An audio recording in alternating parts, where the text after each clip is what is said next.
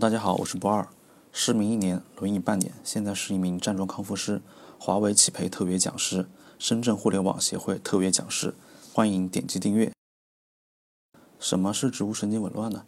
它是因为长期的精神紧张、心理压力过大，以及生气和精神受到刺激以后引起的一组症状表现，也叫做自主神经紊乱。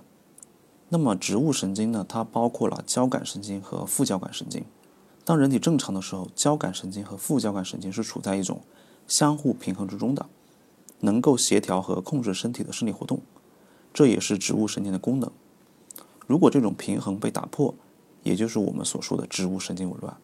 它的症状包括了全身的多个系统，例如心血管系统、循环系统、呼吸系统、代谢系统、内分泌系统、泌尿系统等等，可以说是非常的复杂。那么人体的表现有哪些呢？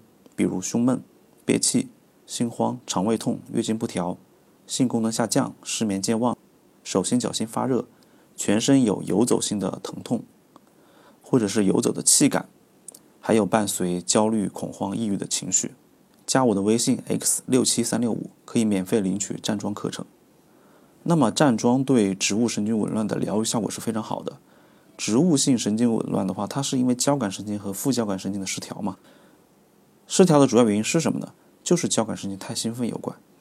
所以我们知道很多这种治疗啊，包括很多精神类的药物，它的原理其实就是抑制神经的兴奋和紧张。那么站桩呢，它一个最大的特点就是可以起到安抚你的神经的作用，而且这个作用是非常巨大的。熟悉我的人都知道，坦白讲，我之前就是一个植物神经紊乱的患者，包括焦虑症，应该没有人比我更有发言权。我之前严重到什么状态呢？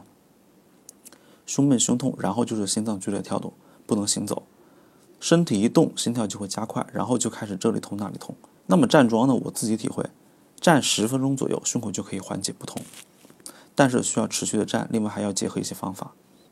为了你可以更加系统的了解站桩，记得订阅我。